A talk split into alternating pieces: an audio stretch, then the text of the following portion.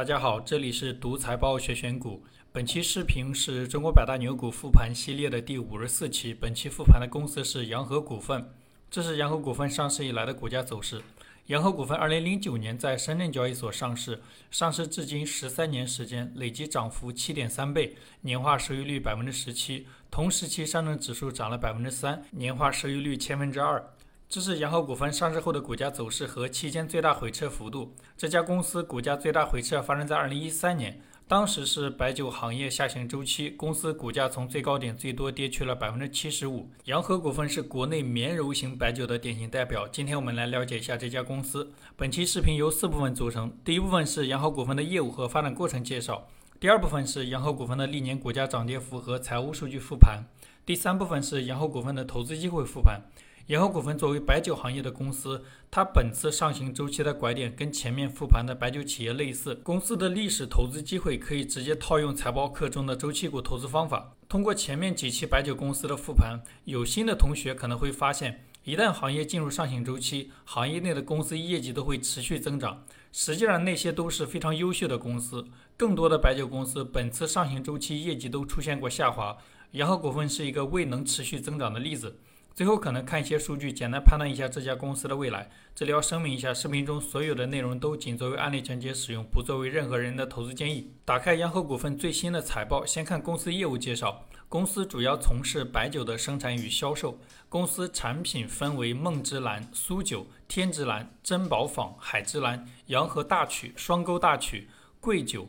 新德斯红酒等，能看出这家公司白酒品牌非常多。最后面的贵酒是贵州的一个酱香型白酒品牌，新德斯红酒是一个葡萄酒品牌。这些都是公司通过收购获得的品牌。公司也根据产品的价格对白酒的档次进行区分，并且披露了不同档次白酒的营业收入数据。中高档酒的营业收入增速要高于普通酒的收入增速，这是公司的核心竞争力介绍。其中，公司是中国白酒行业唯一拥有两个中国名酒品牌的公司。中国名酒是指在中国品酒会上拿过奖的酒。等一下，后面会看中国历届品酒会的获奖名单。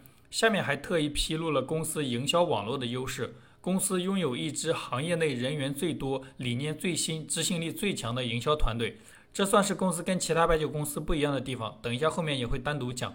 这是洋河股份不同产品的收入数据。公司总收入二十五亿左右，分产品和白酒收入两百四十四亿，占比超过百分之九十五。其他业务和红酒的收入规模占比都很小，可以忽略不看。最右边是不同产品线收入的增速数据，白酒产品收入增速在百分之二十以上，其他产品收入增速都在百分之十以下。这是公司不同产品的毛利率数据，公司整体毛利率百分之七十七，白酒产品的毛利率同比略微提升。洋河股份这个毛利率在白酒行业进不了前五，说明公司产品均价肯定不是第一梯队。结合前面几期复盘多次看到的白酒消费升级现象，近几年公司业绩增速大概率不如头部白酒企业。这是公司产品的成本信息，占比最大的成本是直接成本，其次是人工工资、制造费用和燃料动力。这是洋河股份的股东信息。公司第一大股东是地方政府，第二大股东、第十大股东是公司管理层和员工持股平台，第三大股东、第四大股东是经销商持股。其中，烟草糖酒公司是计划经济时代的产物，在贵州茅台招股说明书也看到过类似的股东。下面简单介绍一下洋河股份的发展过程。洋河股份坐落于江苏宿迁洋河镇，相传洋河酒始于汉代，兴于隋唐，曾入选清朝皇室贡酒。新中国成立以后，国家拨款在当地几家酿酒作坊的基础上成立了洋河酒厂。在市场经济以前，洋河酒多次参加全国品酒会，并获得名酒称号。这里面洋河大曲酒、双沟大曲酒都是洋河股份旗下的品牌，其中双沟酒业是公司在2010年通过收购获得。在计划经济的年代，没有现在的直播卖货、专卖店、经销商之类的销售渠道，甚至连打广告的渠道都没有。在国家品酒会上获奖是白酒产品最大的荣誉。从洋河股份多次获奖的历史看，公司的产品跟前面复盘的那几家白酒公司的产品并没有明显的差距。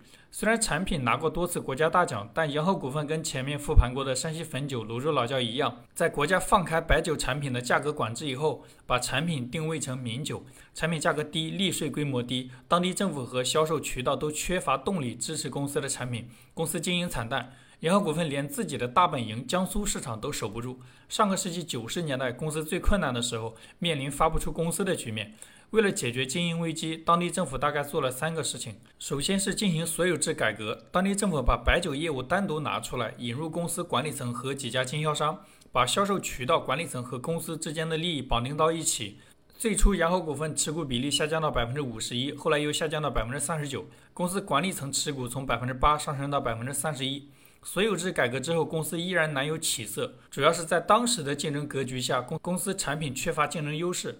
参考前面几期白酒公司的复盘，比历史悠久公司不如山西汾酒，比窖池资产公司不如泸州老窖，比胡编乱造历史，那不是正常的营销方式。洋河的产品陷入没有特点的境地。为了解决产品缺乏卖点的问题，公司做了大量调研，最后决定在酒的味道上下功夫。绝大多数白酒入口都有辛辣感，有些酒喝完甚至第二天头痛。对于大多数人来说，喝酒都不是一个轻松愉悦的体验。洋河股份认为，随着人均消费水平提高，消费者健康观念增强，大家生活方式现代化，在迎来送往的同时，消费者喝酒会更注重自己的感受。在调研的基础上，洋河试图研发口感更柔和、体验更舒适的白酒。二零零零年前后，公司组织技术骨干成立了公关小组，通过对酿酒各环节反复试验改良之后，二零零三年。洋河股份推出一款绵柔型白酒。绵柔型白酒的特点是入口顺喉，不刺激，饮后更舒适。绵柔型白酒的出现，打破了传统白酒浓香、清香、酱香的分类。这种做法解决了公司产品缺乏卖点的问题，但也因为不符合传统白酒的香型分类，收获了一些诸如产品不伦不类的评价。在外包装上，公司也特意与主流差异化。市面上白酒包装普遍以红色、金色居多，红色喜庆，金色富贵。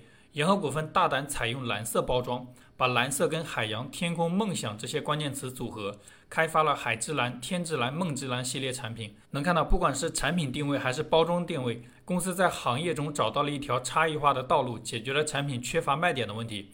完成产品定义之后，下一步是销售。为了提升产品的销售规模，公司采用了最朴素的思路，采用农村包围城市的人海战术。农村包围城市指公司在竞争对手缺乏优势的市场寻找机会。洋河股份作为江苏的白酒企业，早期为了扬长避短，甚至主动放弃江苏省会南京市场。人海战术是指公司招聘更多的销售人员，渗透到市场的各个角落。这是头部白酒企业在行业重要年份的销售人员数量对比。洋河股份一家公司的销售人员比贵州茅台、五粮液、山西汾酒、泸州老窖加起来还多。其他白酒企业往往只负责生产、打广告，具体的销售交给各地的经销商。洋河股份招聘了大量的销售人员到市场一线辅助经销商的销售工作。这种保姆式的经销商服务，一方面使得公司销售终端数量快速增长，公司生意规模快速扩张；另一方面，大量的销售人员参与一线执行，公司对行业变化非常敏感。参考公司历年年报，在上一轮景气周期最高点二零一二年，公司就在年报中讲到，白酒行业出现了销量紧缩、消费降级的迹象。公司提示行业见顶之后，各家白酒公司之后几年普遍出现了腰斩甚至再腰斩的走势。通过以上几项举措，公司净资产几乎以每年翻倍的速度增长。二零零九年公司上市的时候，依然制定了高速增长的目标，并且每年都超额完成。那段时间，公司股价累计涨幅仅次于贵州茅台。这是洋河股份管理层的薪酬和持股数据。公司核心管理层的税前薪酬在两百万或以下。公司有大量的管理层及员工持有股份。前面看到过，公司员工持股比例非常高。以上是洋河股份的业务和发展过程介绍。下面开始洋河股份的股价波动和财务数据复盘。这张图红色是洋河股份每年的涨跌幅，蓝色是同时期指数的涨跌幅。洋河股份上市十三年，有八年跑赢指数。二零二零年，公司超额收益创了历史新高。这张是洋河股份的资产结构图，金额最大的资产是现金类资产三百一十九亿，其次是存货一百六十八亿，固定资产八十五亿。公司固定资产从二零一五年开始就没有再增长。这张是洋河股份的负债和股东权益结构图，公司最大的负债是预收率款项一百五十八亿，预收率款项同比明显增长，但最新的二零二二年半年报预收率款项规模大幅下降，不是一个好现象。这张是洋河股份的营运资产、营运负债和营运净资产的变动。公司营运净资产持续小于零，说明公司在产业链上有很强的溢价能力。这张是银行股份的收入变化，跟前面复盘过的头部白酒企业相比，虽然公司上市年份短很多，但公司营业收入也多次出现过下滑的情况，特别是2019年、2020年，公司营业收入连续两年下滑，跟前面复盘过的头部白酒企业差异比较大。这张是银行股份的净利润变化。公司净利润也多次出现过明显下滑的情况，最近三年净利润增速一直在百分之十以下，增速非常低。这张是洋河股份每年的税前利润构成，公司税前利润以主营业务利润为主，近两年开始有一定规模的投资收益和政府补贴。这张是洋河股份的毛利、净利润和各项费用占收入的比例变化。公司毛利率整体比较稳定，而且整体呈现毛利率提升的趋势。二零二一年公司毛利率创了历史新高，但净利润率接近历史新低，主要是销售费用率略微提升导致的。下面是现金流量表，公司金额比较大的现金流主要是主营业务收到的现金、生意扩张支出的现金、分红分掉的现金。公司主营业务收到的现金整体趋势跟净利润趋势一致。二零一九年、二零二零年明显回落，二零二一年创了历史新高。生意扩张支出的现金整体规模远小于主营业务赚到的现金。公司造血能力一直很强，公司百分之六十左右的净利润用于分红，净利润分红率略高于贵州茅台、五粮液。这张是洋河股份的自由现金流变化，公司生意不需要大量的资产投入，自由现金流一直大于零。这张是洋河股份的资产质量和估值数据图。除了2021年，其他年份公司的净资产收益率一直在百分之二十以上，整体上属于非常优秀的水平。近几年公司的估值波动比较大，前面看到过，近近三年公司的净利润增速非常低，但股价波动巨大，说明公司股价波动主要受估值影响。以上是公司的股价波动和财务数据复盘。下面看一下洋河股份的历史投资机会复盘。前面复盘过多家白酒企业，洋河股份作为白酒行业的公司，它本次上行周期的拐点跟行业拐点是一样的。参考财报课周期股的投资方法以及财务卡片小助手的数据，洋河股份本次上行周期的拐点是二零一五年。这家公司进入本次上行周期之后，业绩并没有持续增长。参考财报课周期股的投资方法，二零一九年公司上行周期结束，这一轮上行周期内，公司股价涨幅翻倍左右。这个股价涨幅远低于前面复盘过的那几家白酒企业。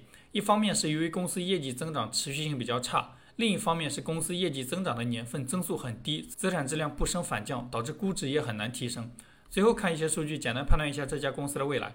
这是公司年报披露的业绩线索。二零二一年公司计划营业收入同比增长百分之十五以上，这个增速目标跟五粮液类似，都属于比较低的增速目标。好了，以上就是本期视频的所有内容。再次重申一遍，视频中所有的内容都仅作为案例讲解使用，不作为任何人的投资建议。希望本期视频对你的投资有帮助，感谢观看。